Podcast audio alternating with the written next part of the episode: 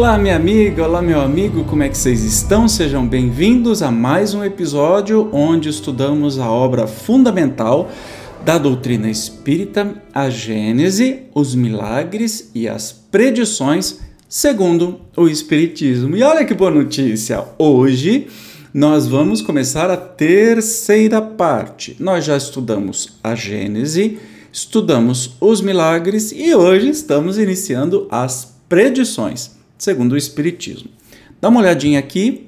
As predições têm apenas três capítulos, são os capítulos finais dessa obra, e que são o seguinte: hoje nós vamos estudar a teoria da presciência, teremos depois o capítulo das predições do Evangelho e o último capítulo são chegados os tempos. Legal, né? Vamos concluir mais um estudo aqui no canal Espiritismo Cast. Então, sem demora, você sabe que aqui não tem enrolação, vamos estudar essa tal teoria da presciência. Presciência significa conhecimento antecipado, presciência. Então, vamos sem demora para o texto de hoje. Como é possível o conhecimento do futuro? Compreende-se a possibilidade da previsão dos acontecimentos que devam resultar do estado presente, porém, não há dos que nenhuma relação guardem com esse estado, nem, ainda menos, há dos que são comumente atribuídos ao acaso. Não existem as coisas futuras, dizem, elas ainda se encontram no nada, como, pois, se há de saber que se darão. São, no entanto, em grande número os casos de predições realizadas, donde forçosa se torna a conclusão de que ocorre aí um fenômeno para cuja explicação falta a chave, porquanto não há efeito sem causa. É essa causa que vamos tentar descobrir e é ainda o Espiritismo, já de si mesmo chave de tantos mistérios, que nula fornecerá, mostrando-nos, ao demais, que o próprio fato das predições não se produz com exclusão das leis naturais. Tomemos, para comparação, um exemplo nas coisas usuais. Ele nos ajudará a compreender o princípio que teremos de desenvolver. Bom, mas Kardec e os espíritos sempre maravilhosos, né, nos trazem aqui é, um estudo. Hoje é um estudo sobre as tais predições, né, que é a terceira parte falando sobre a presciência. Então vamos continuar. Suponhamos um homem colocado no cume de uma alta montanha a observar uma vasta extensão da planície em derredor. Nessa situação, o espaço de uma légua, pouca coisa será para ele que poderá facilmente apanhar de um golpe de vista todos os acidentes do terreno, de um extremo a outro da estrada, que lhe esteja diante dos olhos. O viajor, que pela primeira vez percorra essa estrada, sabe que, caminhando, chegará ao fim dela. Constitui isso uma simples previsão da consequência que terá sua marcha. Entretanto, os acidentes do terreno, as subidas e descidas, os cursos de água que terá de transpor, os bosques que haja de atravessar, os precipícios em que poderá cair, as casas hospitaleiras onde lhe será possível repousar, os ladrões que o espreitem para roubá-lo, tudo isso depende da sua pessoa. É para ele o desconhecido, porque a sua vista não vai além da pequena área que o cerca. Quanto à duração, média pelo tempo que gasta em perlustrar o caminho. Tirai-lhe os pontos de referência e a duração desaparecerá. Para o homem que está em cima da montanha e que o acompanha com o olhar, tudo aquilo está presente. Suponhamos que esse homem desce do seu ponto de observação e, indo ao encontro do viajante, lhe diz: Em tal momento encontrarás tal coisa, serás atacado e socorrido. Estará predizendo o futuro, mas futuro para o viajante, não para ele, autor da previsão, pois que para ele esse futuro é presente. Eu gosto muito dessa observação, essa, essa historinha, né? Sobre o que é a previsão do futuro, né? O que significa? Como assim previsão do futuro? Então a gente tem essa imagem de uma grande montanha bem alta, um homem observando lá de cima, uma pessoa lá em cima e o viajante que vai passar por todo este caminho, né, transpondo todos os tipos de dificuldades, é, enfim. Quem está viajando, o viajante, não tem muita ideia do que vai encontrar nem quanto tempo levará. Já a pessoa que está lá em cima vai acompanhar o viajante tintim por tintim pode predizer até os perigos, pode prever os perigos que esse homem vai passar. Então, até aí, a gente consegue entender, pela lógica da doutrina espírita, que o viajante somos todos nós que estamos viajando pela vida, a gente não consegue prever a próxima armadilha, os rios que a gente tem que atravessar, o precipício que poderemos cair, se seremos atendidos num lugar hospitaleiro ou seremos atacados por um ladrão, por exemplo. Mas um espírito mais elevado consegue enxergar tudo isso com uma certa uma certa previsibilidade. Então é aí que se fala sobre a previsão, é, predição de futuro deste futuro, que é meio que óbvio porque é observado por um espírito superior a nós, por exemplo, ele consegue enxergar qual este caminho que estamos fazendo. Não é que é determinante, né? Porque se tem um rio para atravessar, pode ser que eu atravesse bem, pode ser que eu me afogue nele. Então, quem está observando não vai saber dizer isso. Mas vai saber dizer pelo menos quanto tempo vai durar essa caminhada, o que, que tem os perigos pela frente, algum, em algum nível consegue prever. Mas vamos voltar para o texto aqui. Se, agora, sairmos do âmbito das coisas puramente materiais e entrarmos, pelo pensamento, no domínio da vida espiritual, veremos o mesmo fenômeno produzir-se em maior escala. Os espíritos desmaterializados são como o homem da montanha, o espaço e a duração não existem para eles, mas a extensão e a penetração da vista são proporcionadas à depuração deles e à elevação que alcançaram na hierarquia espiritual com relação aos espíritos inferiores, aqueles são quais homens munidos de possantes telescópios, ao lado de outros que apenas dispõem dos olhos. Nos espíritos inferiores, a visão é circunscrita, não só porque eles dificilmente podem afastar-se do globo a que se acham presos, como também porque a grosseria de seus perispíritos lhes vela as coisas distantes. Do mesmo modo que o nevoeiro as oculta aos olhos do corpo, bem se compreende, pois, que, de conformidade com o grau de sua perfeição, possa um espírito abarcar um período de alguns anos, de alguns séculos, mesmo de muitos milhares de anos, porquanto, que é um século em face do infinito, diante dele, os acontecimentos não se desenrolam sucessivamente, como os incidentes da estrada diante do viajor, ele vê simultaneamente o começo e o fim do período, todos os eventos que, nesse período, constituem o futuro para o homem da terra são o presente para ele, que poderia então vir dizer-nos com certeza: tal coisa acontecerá em tal época, porque essa coisa ele a vê como o homem da montanha vê o que espera o viajante no curso da viagem. Se assim não procede, é porque poderia ser prejudicial ao homem o conhecimento do futuro, conhecimento que lhe pearia o livre-arbítrio, paralisá-lo-ia no trabalho que lhe cumpre executar a bem do seu progresso. Os se lhe conservarem desconhecidos o bem e o mal, com que topará constitui para o homem uma prova, se tal faculdade, mesmo restrita, se pode contar entre os atributos da criatura, em que grau de potencialidade não existirá no Criador que abrange o infinito? Para o Criador, o tempo não existe, o princípio e o fim dos mundos lhe são o presente. Dentro desse panorama imenso, que é a duração da vida de um homem, de uma geração e de um povo, o que é isso perto do infinito? Então entenda aquele homem né, da, que está no topo da montanha, quanto mais alto, mais consegue prever o futuro. Por exemplo, é, um espírito elevado consegue prever melhor né, os passos de cada um de nós. Um espírito que não está elevado não vai conseguir prever, então vai falar besteira. Então são os espíritos imperfeitos, os espíritos no mesmo nível que a gente ou até é, em níveis mais baixos de, de avanço moral e de conhecimento que nas incorporações, por exemplo, fala um monte de besteira, né? solta um monte de borracha. Tem nada a ver. Quanto mais elevado o espírito, menos ele vai ficar falando do futuro de cada um de nós. Entende essa correlação? Porque tem mais responsabilidade sobre isso. Então é muito interessante que a gente entenda isso. Agora você imagina, quanto mais elevado o espírito mais consegue ver o nosso caminhar. Imagine Deus. Para Deus não tem passado, futuro, presente, é tudo uma coisa só. Ele consegue saber, ele ou ela, enfim, ou ele consegue saber exatamente tudo, né? A presciência.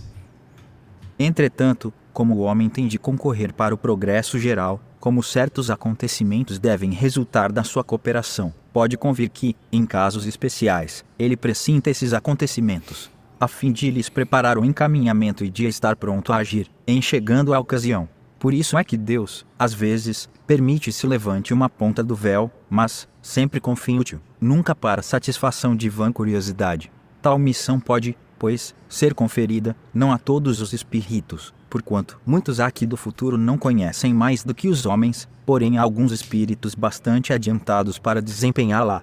Ora, é de notar-se que as revelações dessa espécie são sempre feitas espontaneamente e jamais, ou, pelo menos, muito raramente, em resposta a uma pergunta direta. Então, aí já cai por terra todas essas previsões de futuro que o médium faz é, conforme a pergunta da pessoa. Né? Você vai se consultar com o médium, vai prever seu futuro, tudo que ele falar, a partir daí você pode esquecer que isso é tudo bobagem é, não, não tem jeito, porque o espírito mais evoluído não vai estar lá à disposição para ficar falando o que, que vai ser de uma vida, né? Sabe, respeita que essa vida tem o seu caminhar e não tem ninguém que vai ficar falando o que, que vai acontecer antes. Combinado? Então já fica muito claro para a gente isso. Pode também semelhante missão ser confiada a certos homens. Desta maneira, aquele a quem é dado o encargo de revelar uma coisa oculta recebe a sua revelia e por inspiração dos espíritos que a conhecem, a revelação dela e a transmite maquinalmente, sem se aperceber do que faz. É sabido, ao demais, que, assim durante o sono, como em estado de vigília, nos êxtases da dupla vista, a alma se desprende e adquire, em grau mais ou menos alto, as faculdades do espírito livre. Se for um espírito adiantado, se, sobretudo, houver recebido, como os profetas, uma missão especial para esse efeito, gozará, nos momentos de emancipação da alma, da faculdade de abarcar, por si mesmo, um período mais ou menos extenso, e verá, como presente, os sucessos desse período, pode então revelá-los no mesmo instante, ou conservar lembrança deles ao despertar. Se os sucessos hajam de permanecer secretos, ele os esquecerá, ou apenas guardará uma vaga intuição do que lhe foi revelado, bastante para o guiar instintivamente. Olha que interessante. Então, essa missão de revelar o futuro pode ser dada para os homens, mas aqueles espíritos mais avançados que vai, por exemplo, sonhar, já que é, durante o sono a gente se liberta do corpo, sem nenhuma pergunta anterior, entende? Isso é revelado espontaneamente, como também aos espíritos incorporados, por exemplo, né? sem nenhuma evocação.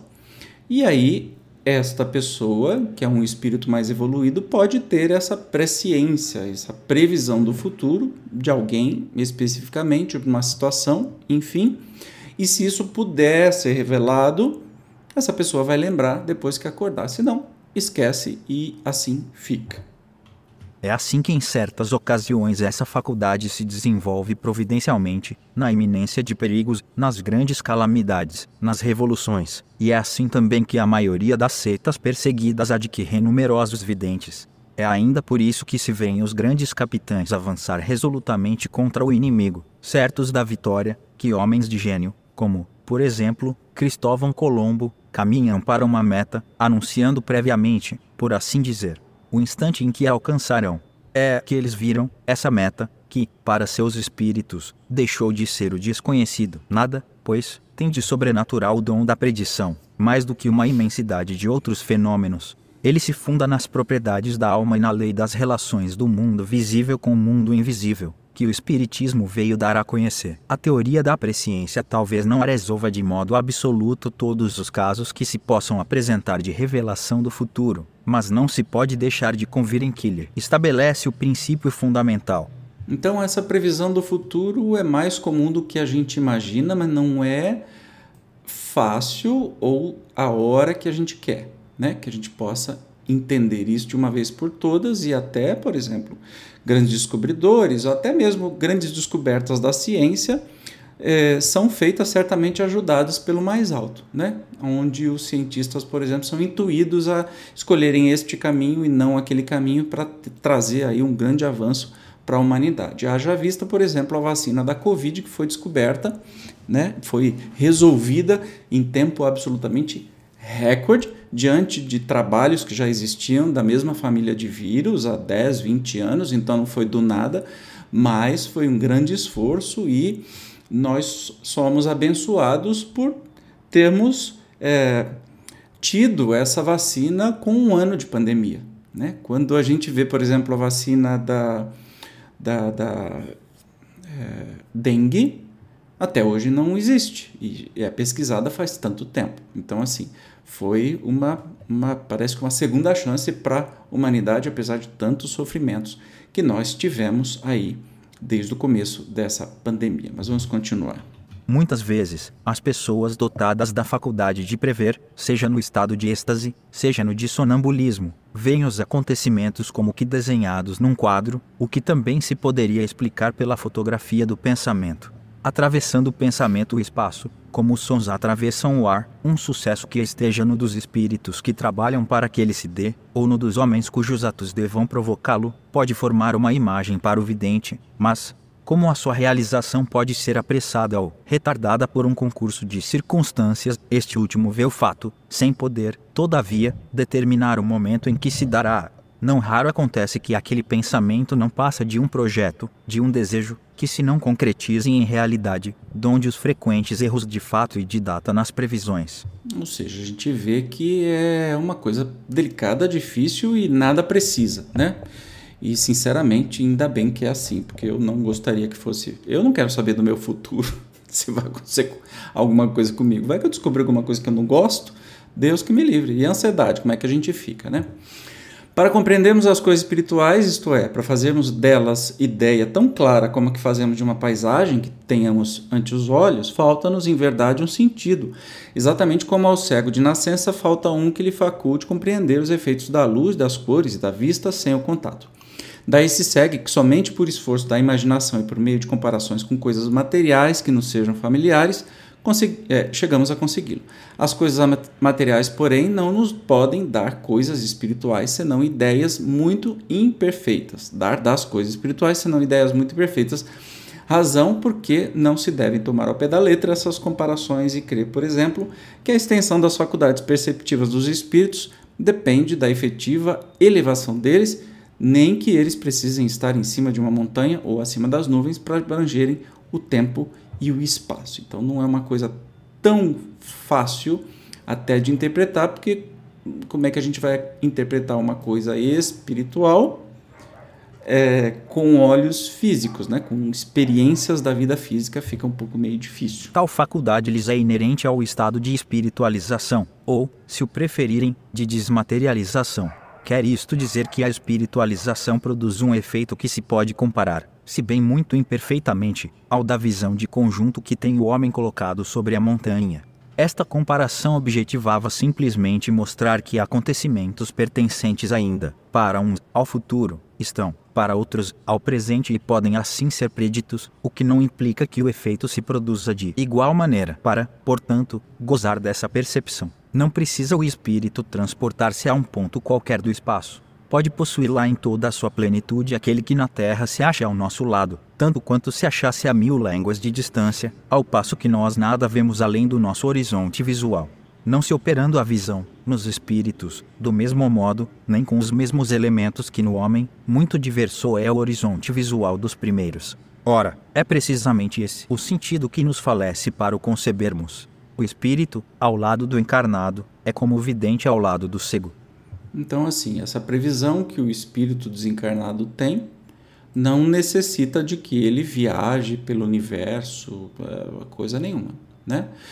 É, sabe que me ocorreu um exemplo muito peculiar, muito simples de entender, é que quando a gente é criança e a mãe da gente sabe direitinho o que, que a gente vai fazer que a gente vai quebrar a cara. Percebe? É, um, é uma uma espécie de previsão do futuro? É. Físico? É.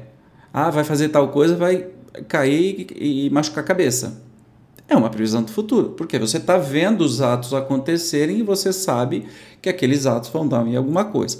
Agora imagine isso amplificado para o mundo espiritual, o que um espírito pode perceber de nós mesmos. Às vezes a gente vê o nosso amigo que vai fazer besteira e a gente sabe que não vai dar certo e a gente faz uma predição. Entende que é uma coisa mais simples do que a gente pode imaginar? Devemos, além disso, ponderar que essa percepção não se limita ao que diz respeito à extensão, que ela abrange a penetração de todas as coisas. É, repetimos-lo, uma faculdade inerente e proporcionada ao estado de desmaterialização. A encarnação amortece-a, sem, contudo, a anular completamente, porque a alma não fica encerrada no corpo como numa caixa. O encarnado a possui, embora sempre em grau menor do que quando se acha completamente desprendido. É o que confere a certos homens um poder de penetração que a outros falece inteiramente, maior agudeza de visão moral, compreensão mais fácil das coisas extramateriais. O espírito encarnado não somente percebe, como também se lembra do que viu no estado de espírito livre, e essa lembrança é como um quadro que se lhe desenha na mente. Na encarnação ele vê, mais vagamente, como através de um véu. No estado de liberdade, vê e concebe claramente. O princípio da visão não lhe é exterior, está nele.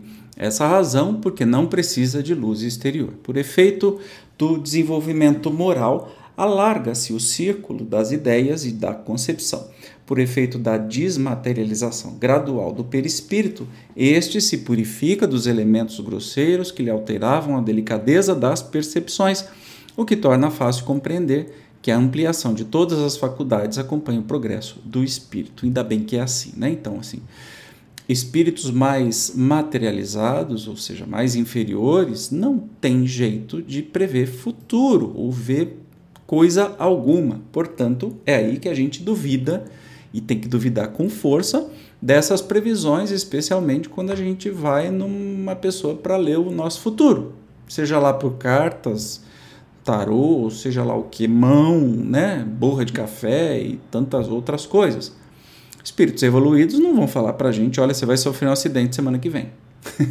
Só se for um livramento e que você merece realmente que isso vai acontecer, mas acontece de forma voluntária, sem você ir lá perguntar absolutamente nada, tá? A gente tem que ficar bem atento a isso. O grau de extensão das faculdades do espírito é que, na encarnação, o torna mais ou menos apto a conceber as coisas espirituais. Essa aptidão, todavia, não é corolário forçoso do desenvolvimento da inteligência, a ciência vulgar não a dá, tanto assim que há homens de grande saber tão cegos para as coisas espirituais, quanto outros o são para as coisas materiais. São, lhes refratários, porque não as compreendem, o que significa que ainda não progrediram em tal sentido, ao passo que outros, de instrução e inteligência vulgares, as aprendem com a maior facilidade, o que prova que já tinham de tais coisas uma intuição cedilha maiúsculo ó prévia. É, para estes, uma lembrança retrospectiva do que viram e souberam, quer na erraticidade, quer em suas existências anteriores, como alguns têm a intuição das línguas e das ciências de que já foram conhecedores. Então a gente pode ter as tais intuições, não é uma previsão de futuro, mas intuição de alguma coisa que vai acontecer,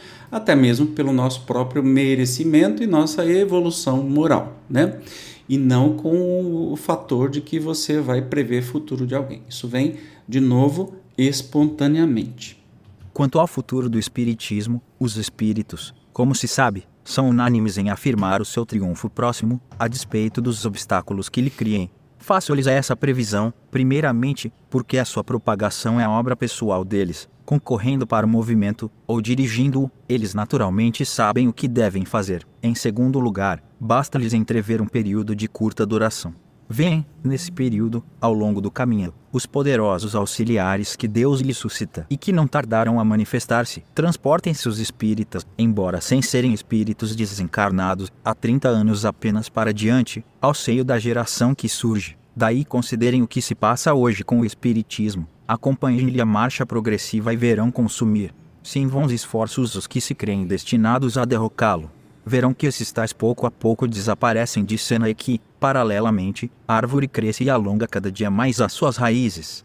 Olha que interessante, está falando sobre a, o futuro do próprio Espiritismo, né? que muitos atacarão, mas que nada poderá é, destruí-lo, e a gente vê hoje, mais de 150 anos depois, acontecendo exatamente. Tem coisas muito boas para acontecer no futuro ainda. Vamos continuar. As mais das vezes, os acontecimentos vulgares da vida privada são consequência da maneira de proceder de cada um, este, de acordo com as suas capacidades, com a sua habilidade, com a sua perseverança, prudência e energia. Terá êxito naquilo em que outro verá malogrados todos os seus esforços, por efeito da sua inaptidão, de sorte que se pode dizer que cada um é o artífice do seu próprio futuro, futuro que jamais se encontra sujeito a uma cega fatalidade independente da sua personalidade. Conhecendo-se o caráter de um indivíduo, facilmente se lhe pode predizer a sorte que o espera no caminho por onde haja ele enveredado. Olha, é, tem uma coisa que é muito clara, né? A previsão de futuro não é fatalidade, né? Pode ser que você tenha alguma coisa que está traçado para acontecer devido ao seu comportamento, devido às suas atitudes.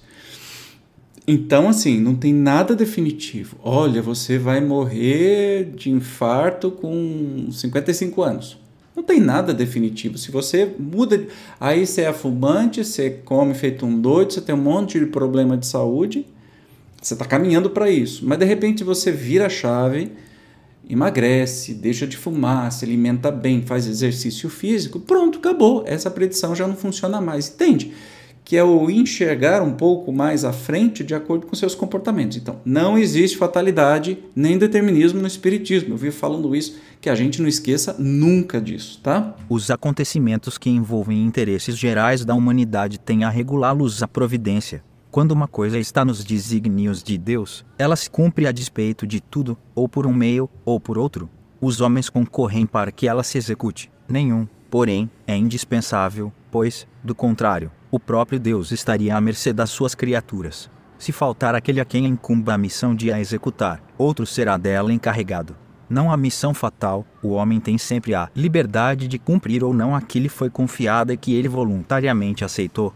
Se não o faz, perde os benefícios que daí lhe resultariam e assume a responsabilidade dos atrasos que possam resultar da sua negligência ou da sua má vontade se se tornar um obstáculo a que ela se cumpra, está em Deus afastá-lo com um sopro. Olha que interessante. Então, quando as coisas têm que acontecer para o bem da humanidade, vai acontecer por um ou por outra pessoa.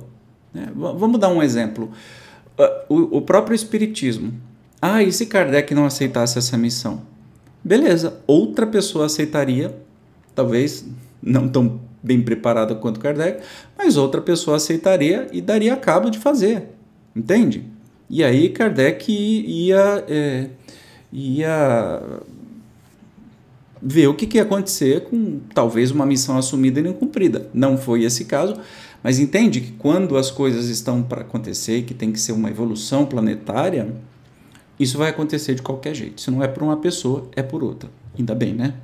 Pode, portanto, ser certo o resultado final de um acontecimento, por se achar este nos desígnios de Deus, como Porém, quase sempre, os pormenores e o modo de execução se encontram subordinados às circunstâncias e ao livre-arbítrio dos homens. Podem ser eventuais as sendas e os meios. Está nas possibilidades dos espíritos prevenir-nos do conjunto, se convier que sejamos avisados, mas, para determinarem lugar e data, fora mister conhecessem previamente a decisão que tomará este ou aquele indivíduo. Ora, se essa decisão ainda não lhe estiver na mente, poderá, talvez a ela ser, apressar ou demorar a realização do fato, modificar os meios secundários de ação, embora o mesmo resultado chegue sempre a produzir-se. É assim, por exemplo, que pelo conjunto das circunstâncias podem os espíritos prever que uma guerra se acha mais ou menos próxima, que é inevitável, sem contudo poderem predizer o dia em que começará, nem os incidentes pormenorizados que possam ser modificados pela vontade dos homens. Então, assim, essa previsão de data e hora, o que é muito engraçado, né? E até no meio espírita, gente, desculpa, essa história de data limite é conversinha para boi dormir, né? E não aconteceu, não vai acontecer, porque não é uma coisa precisa desse jeito. É alguém que disse que Chico disse, é muito diz que diz que, pro meu gosto, né? É, e aí eles ficam contornando, não, não vai ser 2012, vai ser em 2019, não, não vai ser mais 2019, vai ser em 2050. Aí você bota uma bem longe que ninguém vai estar tá lá para apontar o dedo e dizer, você errou, ele errou. Não é bem isso. Então, nem os espíritos vão prever esse tipo de coisa com tamanha precisão, né? Porque depende da atitude de cada um de nós. Portanto, essas conversas de data, gente, desculpa, seja no meio espírita, seja fora dele, é furada. Não caiam nessas conversas. Né? O espiritismo, se você, como eu, acredita na lógica né, do espiritismo, está muito claro. Né? A gente está estudando isso que está muito claro. Então não tem jeito de ser. Pode ser que um ou muitos espíritos, encarnados ou não, prevejam que está próximo uma guerra, mas não vai dizer exatamente quando é que começa, como é, quando é que termina, os episódios que vão é, provocar essa guerra e tudo mais, porque assim depende de ações de muitas pessoas. Isso não é no, o prever o futuro neste sentido não é você passar um filme do futuro como se já tivesse acontecido e dizer, olha, nessa data vai acontecer. Isso não existe. Isso já é ficção científica, tá? Então é de outra maneira que acontecem as predições, né? A gente está estudando isso. Para a determinação da época dos acontecimentos futuros, será preciso, ao demais, se leve em conta uma circunstância inerente à natureza mesma dos espíritos. O tempo, como o espaço, não pode ser avaliado senão com o auxílio de pontos de referências que o dividam em períodos que se contem. Na Terra, a divisão natural do tempo em dias e anos tem a marca lá o levantar e pôr do Sol, assim como a duração do movimento de translação do planeta terreno.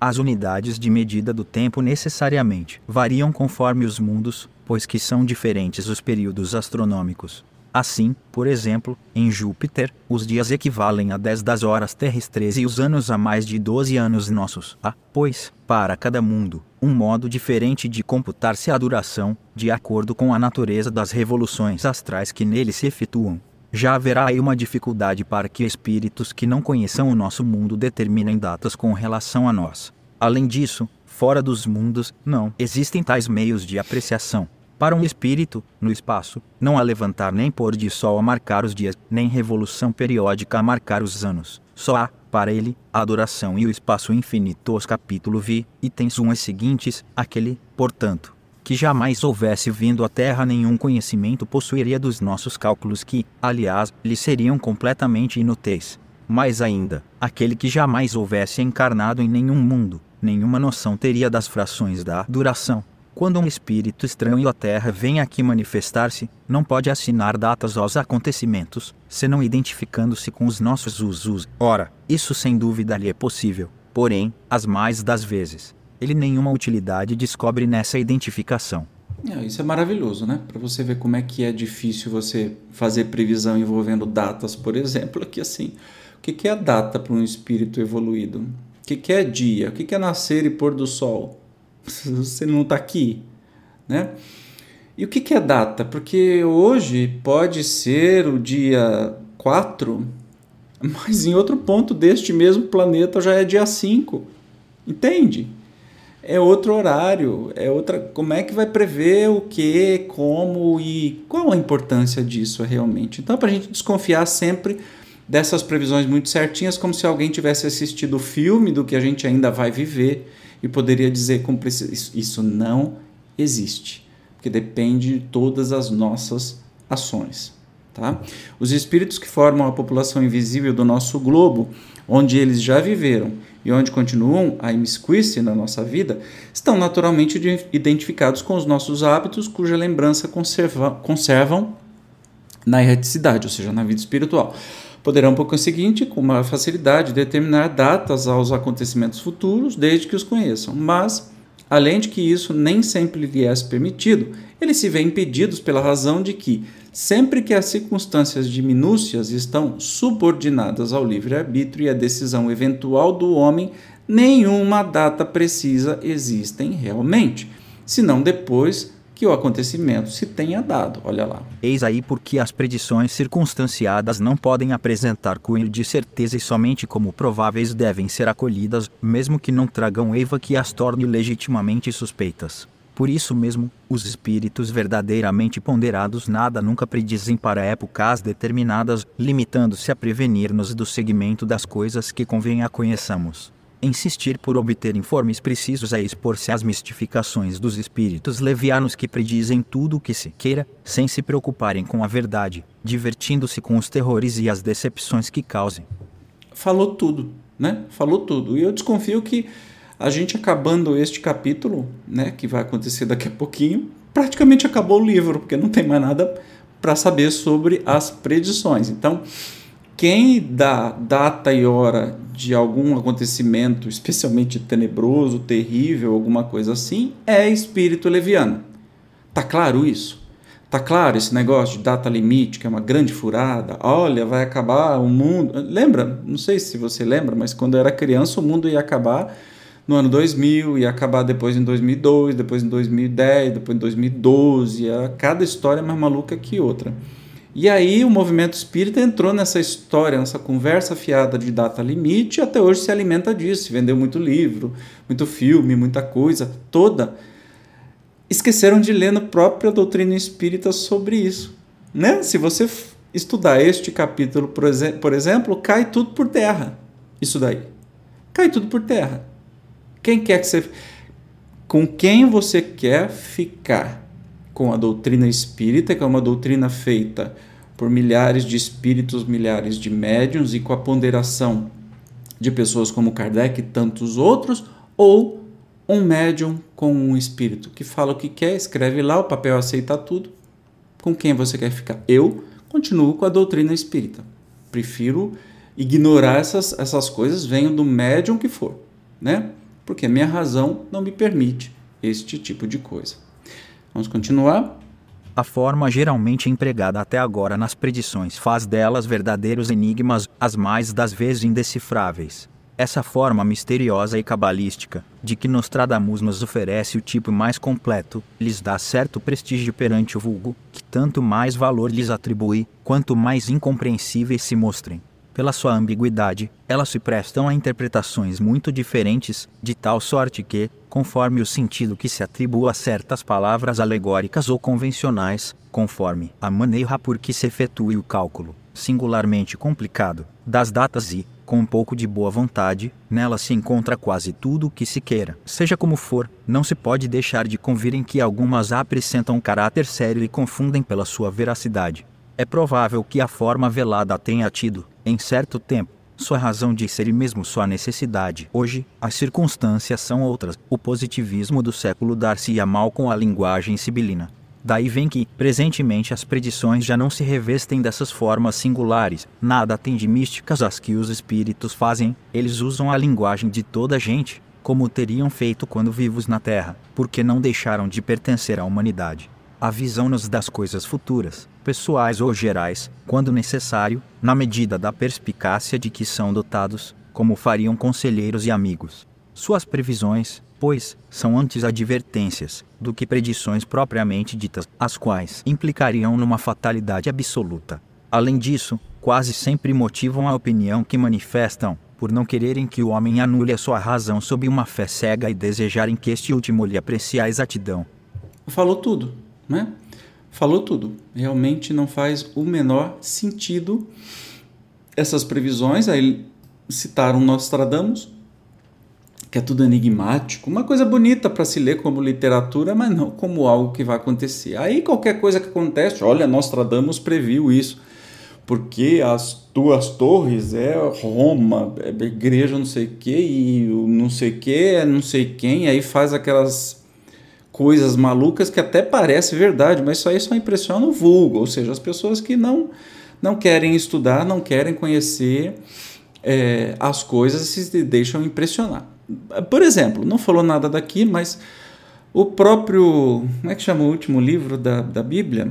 Que não é sagrada, nem muito menos a palavra de Deus é, Apocalipse, né, que se fala, muita gente fala que é isso que vai acontecer, porque o fim do mundo, no fim dos tempos, está acontecendo isso, está acontecendo aquilo, já atribuíram tudo para um monte de coisa, inclusive para o último candidato político que, graças a Deus, perdeu, é, que era o enviado, que era o cavaleiro, que era não sei o que, que era não sei o que lá, tudo conversa fiada, né? E se há notícias e estudiosos que dizem que o Apocalipse era uma linguagem figurada para a comunicação entre os primeiros cristãos, já que eram todos perseguidos, antes de existir uma religião cristã.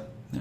Então, que a gente fique com essa mensagem. E vamos ler aqui o último item deste capítulo. A humanidade contemporânea também conta seus profetas, mais de um escritor, poeta, literato historiador ou filósofo há um traçado, em seus escritos, a marcha futura de acontecimentos a cuja realização agora assistimos. Essa aptidão, sem dúvida, decorre, muitas vezes, da retidão do juízo, no deduzir as consequências lógicas do presente, mas, doutras vezes, também resulta de uma especial clarividência inconsciente, ou de uma inspiração vinda do exterior. O que tais homens fizeram quando, vivos, podem, com razão mais forte e maior exatidão, fazer no estado de espíritos livres, quando não tem a visão espiritual obscurecida pela matéria. Tantas pessoas previram, né? Muita coisa que ia acontecer. Aliás, tem muitos, é, muitos escritores que previram muitas coisas que a gente tem até hoje. Até séries de TV previram isso. A, a, a gente pegar o celular e conversar com alguém vendo, né? Guerra nas Estrelas, acho que é isso. Previu isso, né? Mas também muita previsão que a gente, os Jetsons, por exemplo, que a gente estaria eh, andando no meio de carros voadores, etc, etc, não aconteceu dessa maneira. Então, é, muita gente prevê algumas coisas devido à sua é, percepção do presente, o que, no que isso vai dar, e também por alguma inspiração que vem do mais alto, e esses espíritos no mundo espiritual têm muito mais condição de enxergar mais lá na frente. Mas não passa disso. Tudo que vier depois disso em forma de datas, acontecimentos tenebrosos, terríveis, ah, duvide. Que isso é furada, sensacionalismo, alguém está ganhando dinheiro com isso, alguém está ganhando algum, de alguma forma, né? Seguidores, cliques, likes, e isso não tem o um menor sentido, especialmente falando aí na doutrina espírita. Tá bem? Com isso a gente encerra este capítulo. Foi um pouco longo, mas muito claramente, como eu disse né, para você, poderia terminar um livro aqui que a gente já entendeu o que é predição, o que é presciência, etc. e tal. Mas no próximo episódio a gente começa o segundo capítulo dessa terceira parte, o capítulo 17, 17, que traz a, as predições do Evangelho. Então a gente vai estudar especificamente: ninguém é profeta em sua terra. Eu te espero como sempre, até o próximo episódio. Tchau!